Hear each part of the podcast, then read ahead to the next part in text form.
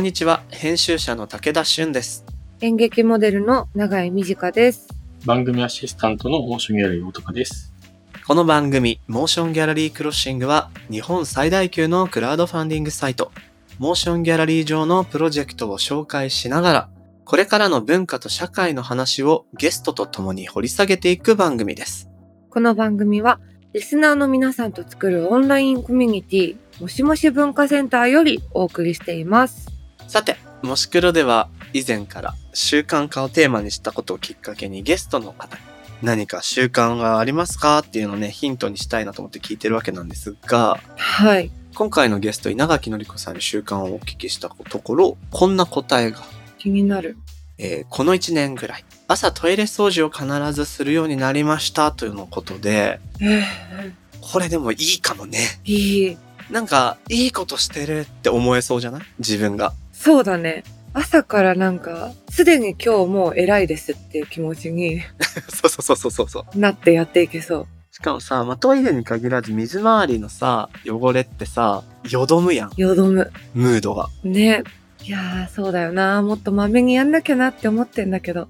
汚くなる前にやるから、心地いいまま過ごせるんだよね、きっと。そうだね。多分、目に見て汚くなってきたなって思ったら、もう、だいぶ心地よくない時間の蓄積があったってことだよね。そうだね。確かにそんななんか汚いトイレだったら、朝から掃除できないもんな。そうね。なんかさ、もうちょっとこう、気合が必要だけど、うん。綺麗を維持するっていうの大事だね。イベントにしちゃダメなんだ、きっと。掃除を。そうだね。うん。すごいイベント化されてるな、うちの掃除なんて。イベント。うん。いや、そうなんだよな。これね、もう全部分かってんですよ、メカニズム。そう。ずっとわかってんの。歯磨きみたいにすれば、やらないのが気持ち悪くなるんでしょって。そうそう。そうなんだろうけどさ、なかなか僕らできないんだよね。できない。うん。本当なでもちょっと、朝全部掃除は無理かもだけど、トイレだけやるとかはできるかもしれない。できるかも。そうだなあー掃除したくなってきた。家の中。ね。ちょっと収録止めて掃除しますか？うん、1時間後に。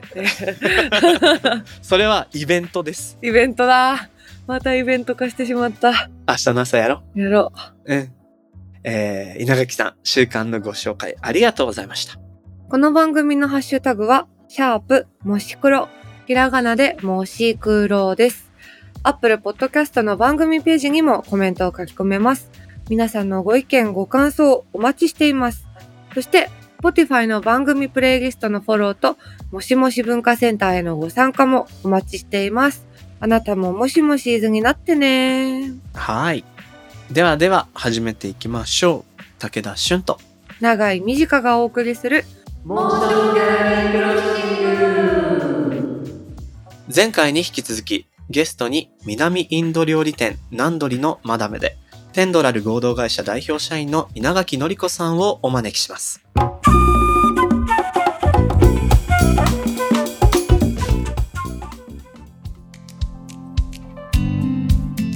さて、今月は特集、巻き起こるインド映画旋風の秘密とはと題してお送りしております。はい。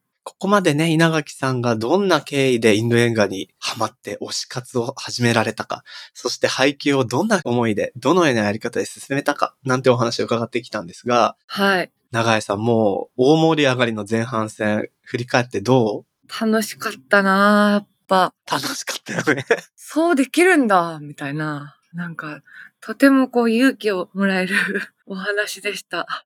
これまで話してきたことと、ちょっとだけ違う話になるんですけど、聞いてみたいことがあって、はいはい。あのーなんか、この響け情熱の麦ガンガムのサイトの俳優紹介だったり、あと RRR を見た時に、そのどんな俳優さんなのかなって調べた時とかにも感じたんですけど、うん。結構こう、プロフィールに、なんか、誰の家族でとか、こう、なんか、両親がこうでとか、なんか、おじがあの人でみたいなことが、割とこう、日本の俳優のプロフィールを見てる時よりも、出現回数が多いような印象を私持ってて、うんうん。インドの俳優界はなんか血が強いんですか？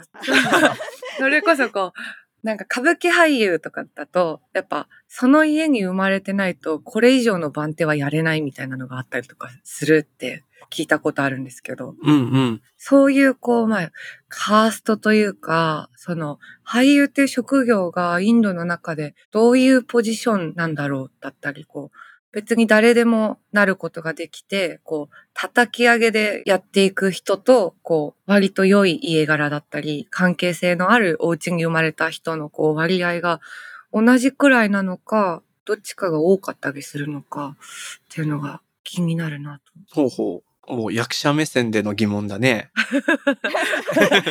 ね、どうなんでしょそうですね。あの、血は濃いかなとは思います。ただ、あの、日本の歌舞伎みたいに何百年の歴史の中の決闘の話に比べると、映画ってそのものが100年ぐらいの歴史なんで、はいはい。ちょっと歌舞伎のような話と全く同列にできるのかなっていうのもあります。う。うんうん。で、あとですね、芸能やるとかって、あの、日本の、あの、映画とか演劇界の話とかでも、大元、昔って、いい家柄の人だとかが、そういうのやるのっておかしいみたいなのありましたよね。はいはい。それはインドでもやっぱり同じなんですよ。へえ。最初俳優のなり手がいなかったとかいうところから、あの俳優のなり手がなくてこういう人が演じましたとか、そうなんだ。そういうようなのがあるんですね。映画の最初の歴史の方から言うと。うんうんうんうん。それで、その RRR とかテルグ映画の方とかでも、いくら代々映画一家って言っても、それはせいぜい3代とかの話なんで、はいはい。で、バラモン階級、一番最上級の階級の人たちがそんな俳優になるなんてとか、特に女優さんなんかで言うと、肌を晒してなんか踊るなんてとか、あそういうのとかあったりするので、もともとはなんか本当にあの階級の高い方は俳優になっていなかったりするんですよね。なるほどなるほど。ただ、映画業界が大きくなっていった上で、映画業界の人っていうのがある意味成功すればカーストみたいなものから離れるようなイメージあ。はいはい。うんうんうんうん。になるので、そこでだから映画界に夢を求めて入ってくる人ももちろんいるし、あの成功してる人もいますし、ただテルグ映画のあの業界的には2代目3代目の人の方が成功してる確率はまあ高いのかなというような感じではありますね。へえ。面白い。で、タミル映画の方で言うと、その、ラあの、ムトゥ・オドル・マハラジャのラジニカントとかは本当に叩き上げでスターになった人なので、うんう。うんんうんタミル映画界におけるアメリカンドリームみたいな人として言われたりもしますし、へえ。なるほど。さっき出てきたビジャイにしても、ビジャイは、まあ、あの、監督の息子とかなんですけど、その代々やっぱ芸能一家っていうほどでもないかなという感じもしますし、そのビジャイのライバルと呼ばれているアジット・クマルって俳優さんにしても全然後ろ盾がないところからで、あの、大スターになってるので、なるほどなるほど。はい。だから血も強いけど、まあ、あの、叩き上げの人ももちろんたくさんいらっしゃいます。あ、そうなんですね。なるほど。なんかこう、いわゆる代々古くからっていうよりは、その映画っていう産業の盛り上がりとともに、二世俳優みたいなものが現れ、その人たちが成功されてる例が今よく観測できる。みたいなことなんですかね。そうですね。はい。なるほどな。面白いね。そういうことだったんだ。ね、そっか、そうだったんだな。すごい、だからこう、ウィキペディア見てると、なんか、一人の人を見てて、そこにこう、なんか、おじはあの人、みたいな。で、こう、あの人を押して、あの人のページに行って、みたいな。もう、終わらないっていう、こう、検索が。血縁でリンクが。それが面白いなって思っていました。この、まあ、ある種、最近の話とは、その2代、3代みたいに繋がっていって、役者の方とか映画関係者が、こう、家族や血縁で近くいるっていうのは、何か理由があったりするんですかね？でしょう。とにかくあの、カーストっていうかコミュニティの中であの、動いてる方が多いので、はい、はいい。応援し合うのがそのコミュニティの中でみたいなのがあるから、その親戚演者の人が俳優になったりすると、その一族で応援するとかそういうのっていうのが日本よりも強いのかなって気はします。なるほど。なるほど、なるほど。それだけ、まあ、ある種、強いコミュニティがあるということでもあるのかもしれませんね。そうですね。ああ、面白いな。で、ちょっと重ねて伺いたいことがありまして、はい。今、稲垣さんのお話でもそのテルグ映画とタミル映画っていうフレーズが出てきたと思うんです。で、ちょっとここで僕自身もインド映画にそこまで馴染みがなかったり、リスナーの方でも、まあインドっていう国自体に対してそこまで馴染み深くない方もいると思うんで、ちょっと基礎講座なんですけど、はい。その、えっ、と、今回の、えー響け情熱のムリダンガムは南インドのタミル語圏の映画っていうことになるわけですよね。はい。で、まあそこを起点に、まあインドはこう、言語が複数あって、それぞれどの地域でどんな風に分かれてっていうところを、かいつまんで教えていただいてもいいですか？難しいんですけど、ちょっと私、あの、そういうとフライト、正確なところ言えなくて申し訳ないんですけど、まあ、あくまで稲垣さんの視点で。インドのお札に1ルピーとかなんかっていうような表記されてるところにですね、はい。たくさん言語が書かれてんですよ。インドとは言っても公用語がいくつもある状態なので、公用語の代表的なものが載っているみたいな。はあ、ほうはあ。ほうほうほう。十何個あったと思うんですけど、20近い数。すごい。そんなに？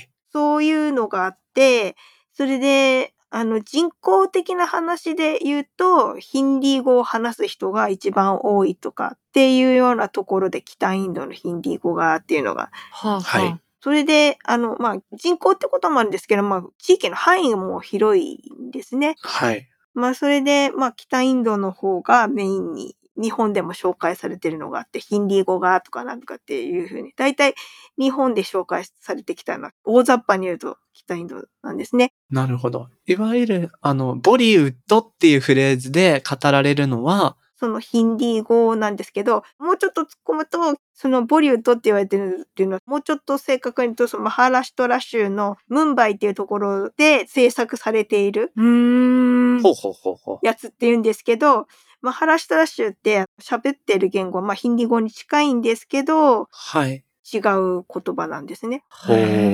マラティ語っていうのをしゃ喋ってて。はいはい。だから、あのーヒンディー語映画を作ってるんですけど、現地で語られてるのはマラティ語で、すごい。へえ。それで、その同じ州のローカルも芸術性的な映画を撮るとか、なんかそういうのとかも含めて、そのマハラシュタラ州も州が大きいので、うんうん。マラティ語で映画を撮ってる映画制作者さんもいらっしゃいますし、っうーん。ていうところで、ちょっとヒンディー語ってことです。もうすぐに片付けられないような。なるほど。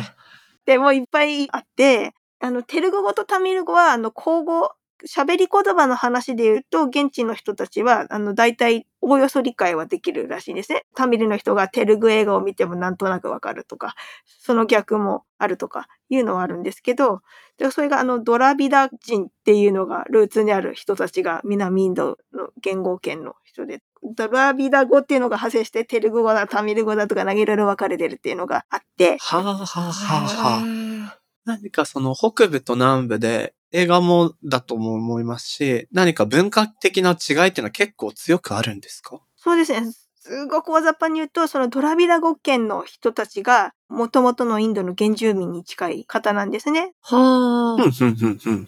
そのボリウッド映画って言われてるヒンディー映画とか見ててもお分かりかと思うんですけど、南の人に比べると色が白いんですね、肌の色が。ううん、うん、うん、ん。うん。というのは、もともとインドに住んでたんじゃなくて、西の方から侵略、インドを侵略してやってきましたみたいな。それそのままインドに居つきましたみたいな。で、侵略していく間で、なんかその原住民の人の方が、あの、カーストとかなんとかあの、くくって、地位を下にするみたいな歴史的にあったっていうのがうん、うん、うん、うん、うん。あって、それで不可植民とかいうような概念がその後出てくるんですけど、なるほど、なるほど。へー確かにおっしゃるように、こう、外見的にも違い多いですもんね、インドの方。肌の色もですし、鼻の高さとか、ちょっと西洋っぽい顔立ちの方も北部だと多いような印象がありますし、そうですね。そうなんです。あの、なんか北部というか、なまあ、西の方っていうか、あ西の方か、そうか、そうか。そのヨーロッパに近い方っていうか、そういう感じになりますかね。へーはい。それで、だから言語とかっていうのもそうなんですけど、まあ、と本当にそういう大元の人種の違いとかいうのもあって、うん、うん。今までそのローカル映画ってその言語ごとに作られてるんですけど、あの、ドラビダ語圏の人から見ると、ちょっとその北インドっていうのを自分たちのことを侵略した人たちみたいなのがあるので、うん、うん。何でもそのまま霊産してヒンディ映画そのまま見るっていうよりは、地元の映画を、自分たちの映画を見たいみたいなうーん。はあ、なるほど。ことが、そのニュアンスとしては強かったと思うんですね。はいはいはいはいはい。で、実際、そんで外にマーケットを見出さないで、なんか、自分たちが楽しければいいというところを追求しているところがあって、そういう映画は国際映画祭に出品されるわけでもないので、日本にも知られることがなく来てるんですよね。はあ。なるほどあの、ムテ踊るマハラジャも同じようにそういうローカル映画の一つで、江戸基準さんがシンガポールのビデオ屋さんでたまたま見かけるまでは全く日本に知られる可能性がない映画だったっていう。なるほど。そういうストーリーがあったんですね。そう。で、シンガポールでそれを見つけたっていうのは、シンガポールとかマレーシアにそのタミル人、タミルの人たちが、あの、イギリスに占領されてた頃に、マレーシアもイギリスの占領下だったので、紅茶とかの農園、ゴム園とかなんかやった時に、タミルの方から大勢奴隷として引き連れてきたっていう歴史があって、そのねそのまま2世3世ってそこに住んでるので、シンガポールやマレーシアにもそのタミル人がたくさん住んでいると。へえ。うんうんうん。そういうのがあって、シンガポールの人がみんながタミル映画を見るわけじゃないんですけど、そのインドに帰れないでそのまま居ついている、そのシンガポールやマレーシアのタミルの人、子孫の方たちが先祖の故郷の映画を見てるみたいな、なるほど。へえ。そういうような感じなんですよ。そのルーツ的な映画として入ってきているものを日本の方が発見されたと。そういうことなんですね。面白い。なんか人類史ともう重ね合わせてみるとまた奥深く見えてきますね。ねえ。そうですね。で、そういうすごくローカルで、なんか世界の映画の基準とは違うけど、逆にその独自な文化を発展遂げてるのがすごく特徴的で面白いからっていうところで、日本で受けることがあって、マムと踊るも話はちょっと世界の世も珍しい、インド人以外が観客が見た映画みたいな感じの先駆けになったんですよね。なるほど。この響け情熱のムリダンガムも南インドタミルでの映画っていうことなんですよね。そうですね。ただ、地域の中で通常は終わりもそれで見ればそれでいいって感じなんですけど、響け情熱のムイダンガムの場合は、まあ、その地元の人がそんな見てくれるテーマでもないんですね。はい。伝統の音楽をテーマにということもあり。で、しかも、カーストの低い人の話なので、カーストの高い人から見ると古典音楽じゃっていうこと以外でも興味があまりないですよ。そうか。うんうんうんうん。というのもあるから、一応上映はされたんですけど、そんなそんなすごく大きなマーケットにはならないという判断があったことを東京国際映画祭にも出品がされたんだろうなと。うーん。が、ゆえにということですね。そうですね。だから映画サイトが出すことで世界に向けてそう、インドの、そのなんか問題点だとかなんとかみたいなところを描いたものを、社会派とか言われてる映画としてそれ出品して、インドでは見てもらえないけど、世界で見てもらおうというようなのが、毎年東京国際映画祭とかでも出てきているので、うんうん。なるほど、なるほど。そうなんだ。こう、ある種内需でうまく市場を作れなかったとしても、世界にはある種受け入れられる、この社会的な背景として見られるっていうところを探りに映画祭に出品されてるということですか？そうですね。うーん。はあ。なんかこう、ちょっとただ作品を伺う以上の広い視点で見れそうな情報を教えてもらったね。ほんと。何にも知らないな、私、インドのこと。なんか映画の違いとか民族の違いはちょっと今分かったんですけど、例えば食文化とかでも違いはあるんですか？南インドと北インドっていうのは。あの、すごく大雑把に言うと、北の方が小麦文化で、南の方がお米文化なんですよ。へえ。ほうほうほう。日本でも昔そうだったと思うんですけど、今、いろいろ技術が革新されたから、お米日本全国で取れてますけど、その昔は南の方で取れるもの。はあ。そうですよね。そもそも南方の植物なんですもんね。そっか。それで寒い地域の方が小麦が育ちやすいとか育てやすいみたいな感じで、なんか北の方がなんかどっちかずっとなんかうどんとかの文化ああ。うんうんうん。結構あったと思うんですけど、今もその辺はもう日本はずっとあんまり何も変わらない状態になりましたけど、インドでもまあ似たり寄ったりで、北の方がどっちかというと小麦が取れて、南の方がどっちかというとお米がっていうようなところがあって。北はあの日本にもよく入ってきてるなんとカレーみたいなそのなんていうのは北インドの中のパンジャーブ州の料理なんで、ははい。もともとそんな北インド全域で食べられてるものでは決してないんですけど、ないんですね。ほうほうほただまあ、なんとカレーというようなところで言い表せるように、ナンは小麦でできているみたいなあ。へえ。感じなんですね。で、南の方はお米で、あの、タイ米とかジャスミンライスみたいなのを思い浮かべていただくと分かりやすいんですけど、日本のより水分が少なめで、うん。サラサラとしたお米でですね、なんかスープカレーっぽいのが、浸して食べるとちょうど美味しいみたいな。はあはあ。うんうんうんうん。北インドのカレーの方が、そのスープ状というよりは、パンの上に乗せるとちょうどいいみたいな感じで、なんか粘り気がある。うーん。そうですよね。ちょっとドロッとしてて。大雑把に言うとその辺が大きく違うかなって。まあ、南インドでもドロッとしたカレーとかももちろんあるんですけど、パンもありますし、はいはい。ざっくり分けるとでもそういう違いが。でもメイン食べてるとなんかざっくりっていうと、どっちかと南はお米が多くて、北は小麦が多いっていう。へえ。なるほど。なんか短時間で大掴みでも教わって、だいぶ見通しがね、立ちやすくなったかなっていう感じがするんですけど、高井さんからもどうかな？なんか、あのーやっぱインド映画といえば、歌と踊りが出てくるじゃないですか。はい。あれは、その、前回の回で話した、その、なんかなんとなく、こう、アメリカの映画に出てくるミュージカルのシーンと、覚える印象が違うというか、だからそもそも作ってる時点で、ちょっとその、意味が違う作られ方なのかなとか思うんですけど、あれはなんか、どういう表現として踊りと歌が出てくるようになったんですか、インド映画って。私は割とそのハリウッドのミュージカル映画とかも似てるなとは思ってるんですけど、ただインド映画の昔の日本映画で、例えば植木仁とかはいはい。が出てた頃の題名とかちょっともうとっさに出てこないんですけど、結構歌って踊る日本映画が多かったと思うんですよ。美空ひばりとか。うん、ん。うん、うん、うん、だからスター映画っていうのが存在してた頃の話ですけどうん。、なるほど、はいなるほど。なんかサラリーマンのやつですよね、植木仁の。そうですね。そうそうそうそう、そうそう、サラリーマンシリーズ。植木先生なんかちょっとやるとすぐ歌ってなんかするみたいな。はいはいはいはい。そういうのが昔の日本にもあったスタイル。うーん。なるほど。それがどうしてインドではそんなに根強く残ってるのかっていうところはちょっとインド人じゃないので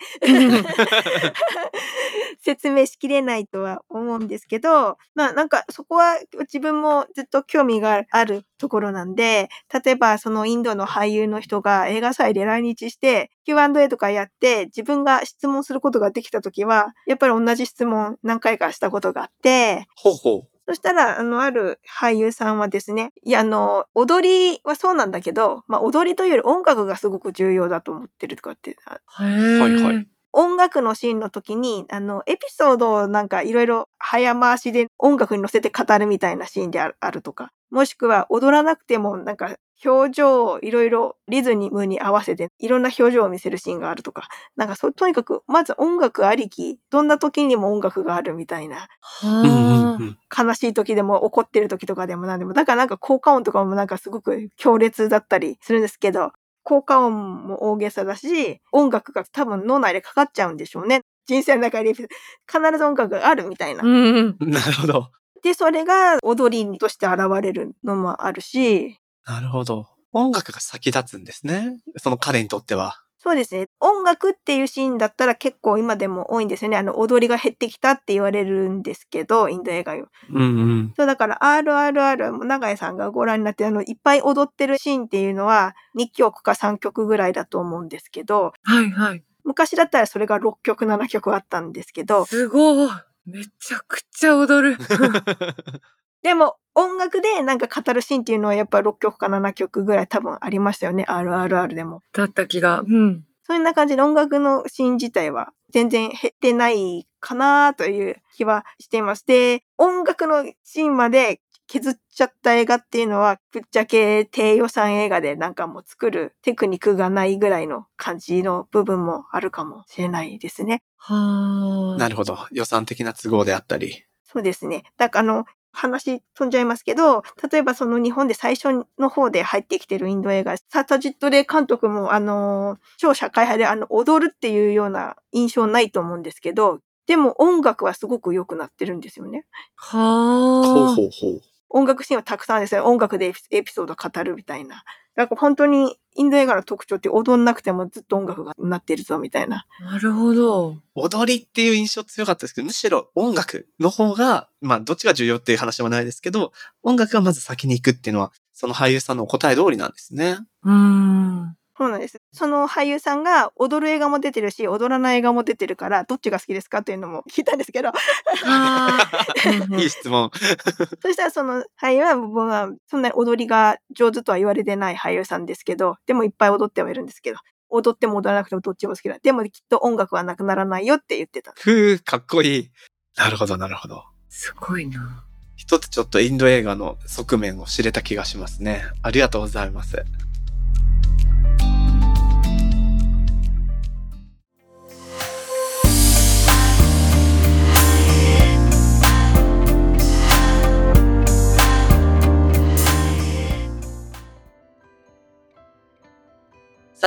ここからはモーションギャラリーで現在挑戦中のプロジェクトの中から特に注目してほしいものを紹介するホットプロジェクト。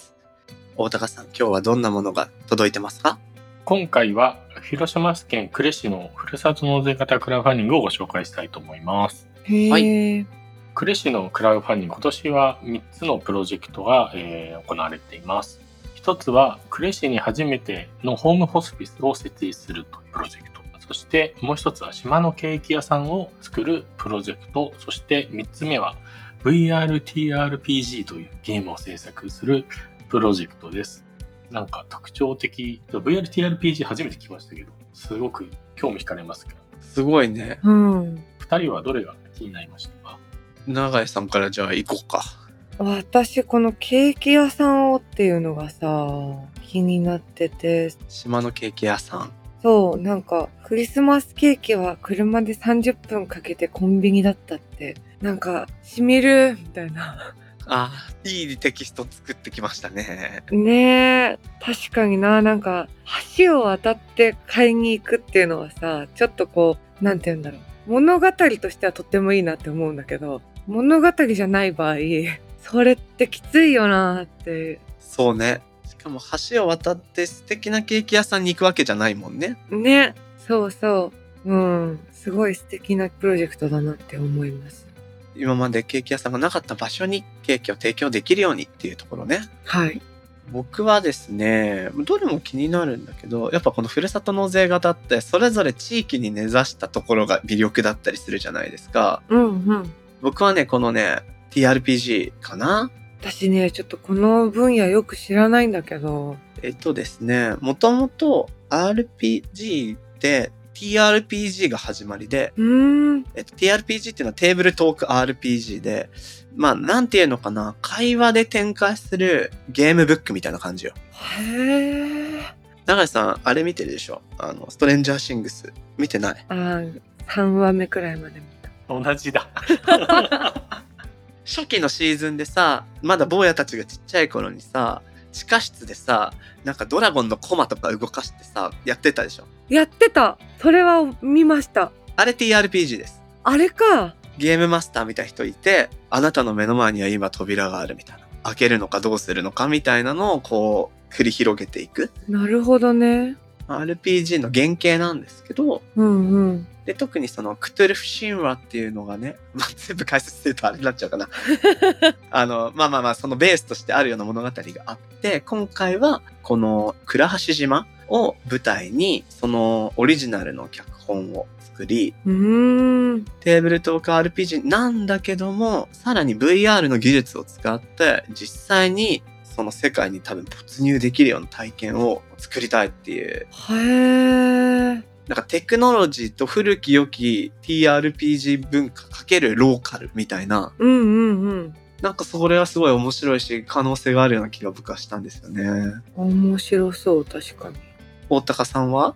僕はホームホスピスですね。うん、ううん。ん。まあ自分もちょっと遠からずそういう経験をしたこともあるので、やっぱこう見取りとか、やっぱ介護っていうのは気にはなっているというか、勉強しなきゃいけないなって分野でもありつつ、やっぱこう課題先進国として何をね、やっていくのかみたいなところは興味があるんですけど、結構こう、呉市の空き家が多いというところを利用、利用してというか、なんかそういうなんか、ドーンって箱物を作るというよりは、空き家を利用して、ああ。コミュニティに溶け込んだ場所で、またその、なんていうんですかね、その、ちゃんとこう、うん住まいと、うん介護、見取りみたいなところをこう一貫させていくっていう、かなり結構重要で、かつ、新しい取り組みだなというので、すごく取り組み内容も気になってますし、すごい。やっぱこう、ふるさと納税っていうとどうしてもなんか地域の特産物販売しちゃってる感っていうとちょっと失礼ですけど、うんうんうんのあるけど、やっぱりこのプロジェクトはそういうわけじゃなくて、地域で何をこう新しいアクションを起こしていくかとか、そうよね。どれもそうですよね。解決をしていくかっていうところがすごく明確で、何が、そういうものではない、その地域のためのプラス納税だってクラファンディングっていうのはすごく明確な伝わるプロジェクトだなっていうのはすごい思いました。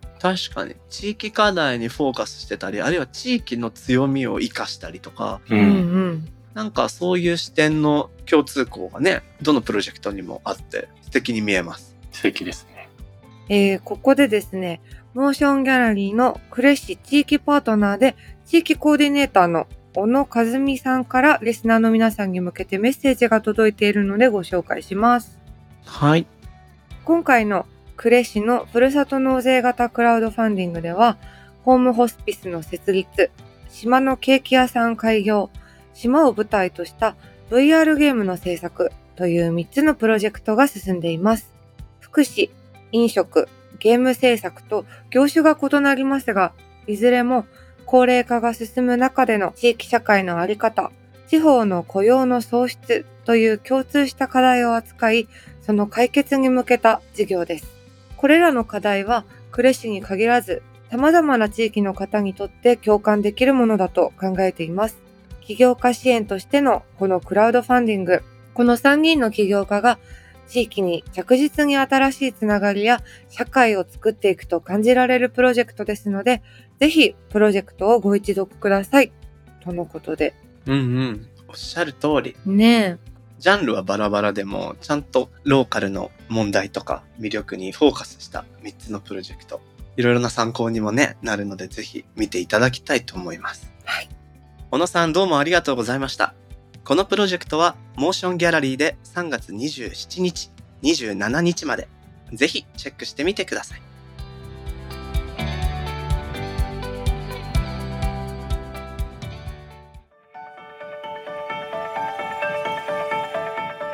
モーションギャラリークロッシングエンディングのお時間となりました。はい。さて、3エピソード目もおしまいとなりました。はい。どうだい？そうだなぁなんかさ、RRR 見た時もさ、その、割とこう、歴史というか、こう、かつてのインドの状態だったり、とかもこう混ざりながらのお話だったから、なんかもう私高校の時、本当勉強、授業ほとんど出てなかったから、うん。もうだいたい知らないのね。大体知らないんだね。かっこいいですね。うん だからさ、なんか、うわーみたいな、そうか、そういう歴史があったのか、みたいなさ、うんうんうん。のを思って、で、まあ今回も話の中でさ、その、なんか地域によっての違いだったり、やっぱこう、ななんていうの面白いなって思ったことがきっかけでさ、その、そこの別の国のルーツだったり、何が起きてきたのかみたいなこと。に意識が向くことって、すごく大事なことだなっていうのを改めて感じました。なんか芸術とかね、エンタメとかのいい役割の一つだよね。そこのことが気になってくるっていうね。うん、本当に。ざっくりって謙遜されてましたけど、いいインド概論みたいなのを教えてもらった気がしましたね。ね、うんだ。ったな。ではでは、ここで、これまで番組にご出演いただいたゲストの方からの応援コメントを紹介したいと思います。大高さんお願いします。昨年3月の特集社会を彫刻する人々にご出演いただいた編集者の桜井優さんからのコメントです。はい。この度は番組出演の機会をいただき、ありがとうございました。パーソナリティの2人のおかげで、自分史上最もちゃんと受け答えを行うことができました。加えて影響があったとすれば、完全にシラフの状態で収録に臨んだことでしょうか。それもこれもスタッフの方々含めて、皆さんのサポートがあってのことだと思います。改めて感謝申し上げます。とのことで。ちょっと俺がちゃけちゃったけど。なんか、このシラフで望めたことがみんなのサポートのおかげってどういうことって思いながら、うん、そうだね。やばい人です。うん。ちょっとなんか、こんな人来たっけ？だから文面含めてね、なんかこんな人来たっけって感じです。そうそうそう。いや、さすが桜井さん、応援コメントでも爪痕残してくれてありがとうございます。いや、本当ですね。桜井さん、コメントありがとうございました。この番組のハッシュタグは、シャープ、もし黒。そして、アップルのポッドキャストのコメントでもご意見ご感想お待ちしています。また、番組のオンラインコミュニティもしもし文化センターでは、会員限定 SNS の通称もしもしと呼んでいるリスナー会員の皆様と番組クルード、番組の関西気になるトピックについてシェアしています。武田さん、永井さんによるスピンオフトークを配信しているほか、もしもし図限定グッズの会員証とかステッカーー、毎月ミートアップなど、ここだけで楽しめるコンテンツが盛りだくさんです。もしもし文化センターは番組概要欄に貼ってあります URL からアクセスできますので、皆さんご参加お待ちしております。はい。では次回も引き続きゲストに稲垣のり子さんをお迎えして特集巻き起こるインド映画旋風の秘密とはをお送りします、えー今回のモーションギャラリークロッシングはここまで。お相手は武田俊と長井美智香でした。また次回お会いしましょう。バイバーイ。バイバーイ